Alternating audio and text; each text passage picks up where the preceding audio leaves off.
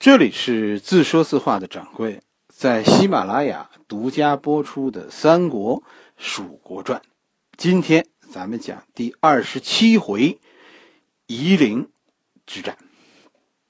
《三国演义》中说呀，说夷陵之战，刘备是多少人？七十万大军，是吧？要横扫江东，这这不可能，是吧？四川就没那么多人。总人口就九十几万，哪来的七十万大军呢？史书中其实，我我看了看，没有记录刘备到底有多少人。但是据说有一封呢，这个孙权写给曹丕的信，这里说呢，刘备带了四万人来江东寻信，嗯，要曹丕帮忙。所以刘备满打满算是五万人，这是这是比较靠谱的。蜀军也就是这个实力，说是有十万军队，现在刘备手里有十万军队，但是你要说还得包括守卫汉中的、守卫成都的、守卫江陵的，对吧？所以最后五万人，我觉得比较靠谱。江东有准确数字，江东是派了陆逊带领五万人防守，但是陆逊的防守被认为非常非常困难。困难的地方就在于战争的主动权在刘备，蜀军的水军有优势，所以其实是刘备有选择在哪儿打的先机的。听着陆逊的部队和刘备相当，但其实陆逊根本就不可能在长江里挡住刘备的水军，这是江东最害怕的。江东最害怕的就是刘备甩开陆逊，直眉瞪眼的在夏口登陆，这就这就糟了。当陆逊在夷陵附近设防的时候，心里其实没谱，能不能挡住刘备，这都不知道。刘备这个这个侠客性格算是哎没救了，改不了。而且这一次，刘备的身边没有了以前的谋士，说拦着他的糜竺，也没有了庞统，没有了法正，刘备又回到以前那个，哎呀，就凭着自己的想法猛打猛冲的那个状态。刘备的仗一上来打得很顺，突破巫峡，孙权守军全军覆没。然后就发现，在夷陵附近，陆逊的主力。你别看刘备这个时候六十二岁，还是那么好斗。就这里有东吴军，那就在这儿登陆。一交手，陆逊大败；再战，陆逊再败。连着十几战，刘备是连战连胜。陆逊一直被打的退到萧亭这个地方。刘备其实完全没有看出这是陆逊的诡计。陆逊没办法在长江里挡住刘备向下游进攻，于是只能在江边向刘备挑衅，把刘备吸引上岸，然后呢，然后通过连战连败引诱刘备是离长江越走越远，最后竟然在内陆形成了。蜀汉和东吴大决战的架势。萧亭这个地方地势十分险要，是吧？刘备久攻不下。这个时候到了夏季，哎呦，好家伙，说说天那个热呀！你说你说从成都去的刘备都都适应不了，就是萧亭那个地儿的暑热。于是刘备不得不命令部队后撤，就在山林里把部队散开了去避暑。据说刘备是五万多人，但是分别驻扎在四十几个营寨中，这就是后来《三国演义》里所说的连营，扎连营，扎了四十几座连营。这是个算术问题，是吧？五万人分到四十个营寨里，其实每个营寨就一千来人。刘备实际上是是松懈了，因为在此以前，陆逊根本就不出战。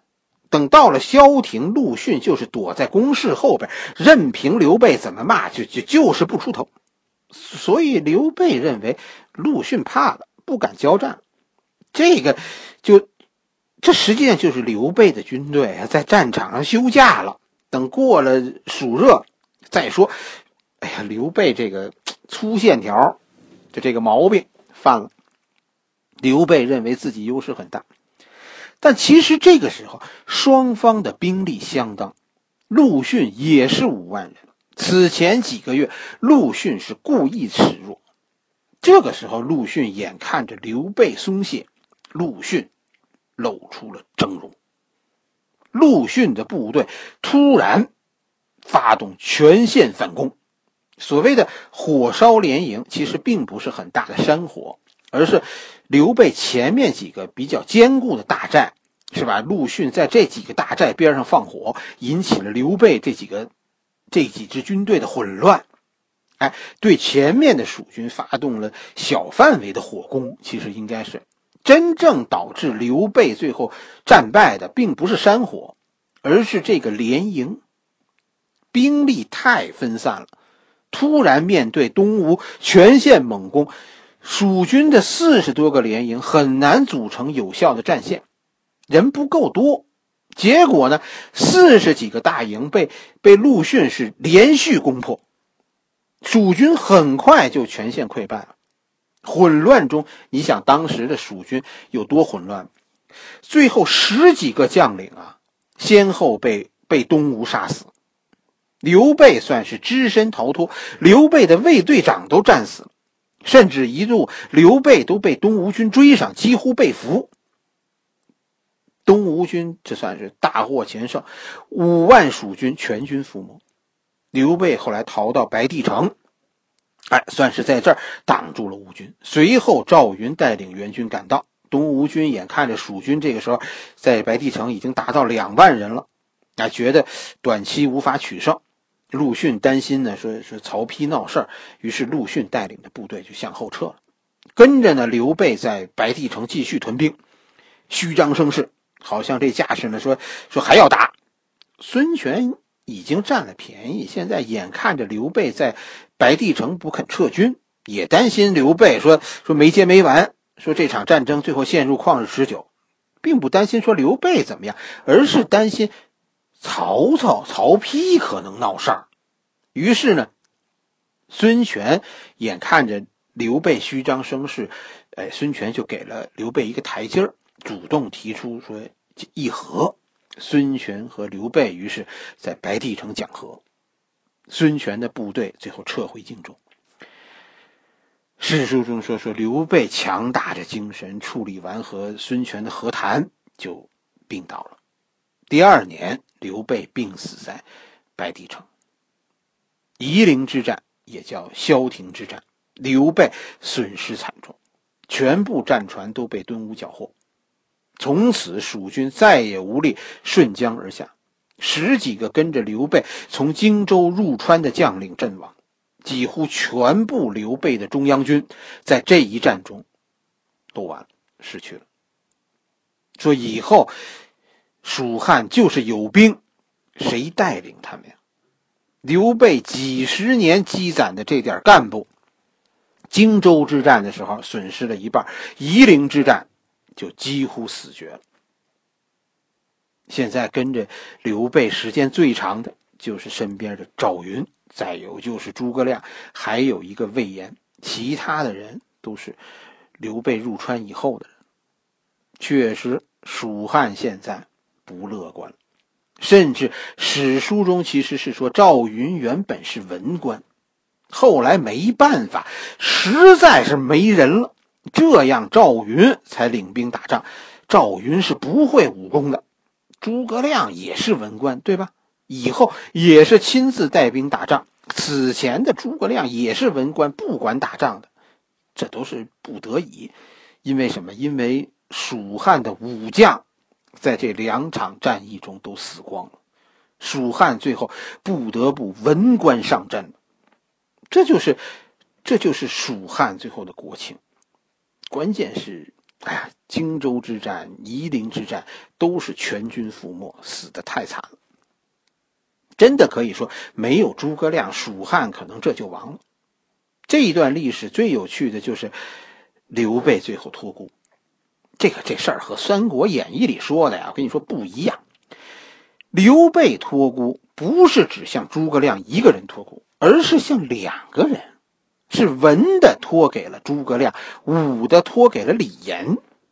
李严还记得这人吗？就就是那个，呃，以前咱们讲过，在蜀道上就是投降刘备的那个东周军将领，是吧？就是，呃，刘备和和刘璋打仗的时候，就是他的投降导致刘备最终可以奔袭成都。就那个李严，对李严的安排啊，其实刘备是早有准备的。此时的刘备六十六十二、六十三。在三国时期，这算是长寿的人。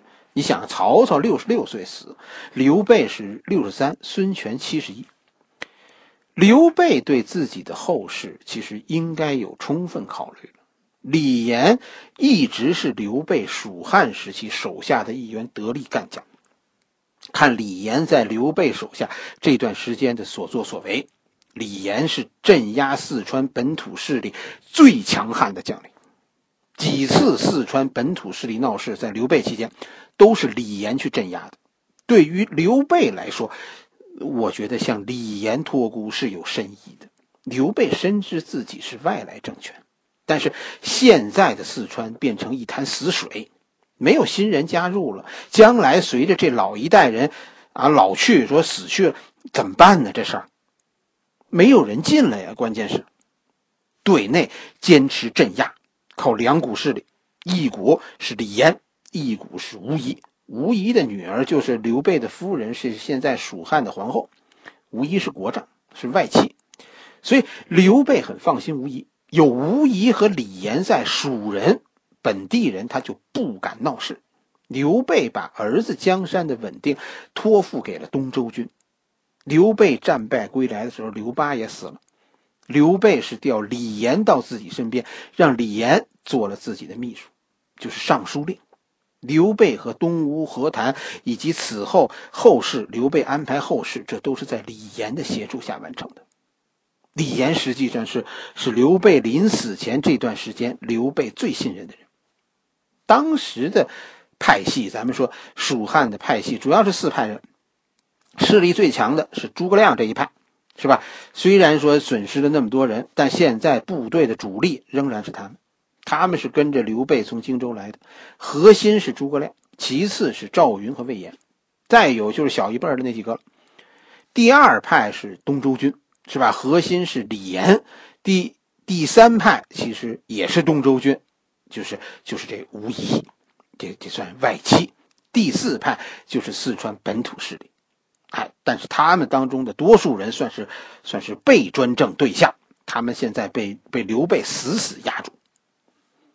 从刘备托孤托孤，你就可以看出来，刘备仍然他的四川政策仍然是要压住四川本土势力，同时防止外戚专权，利用诸葛亮和李严守住四川，伺机打出去。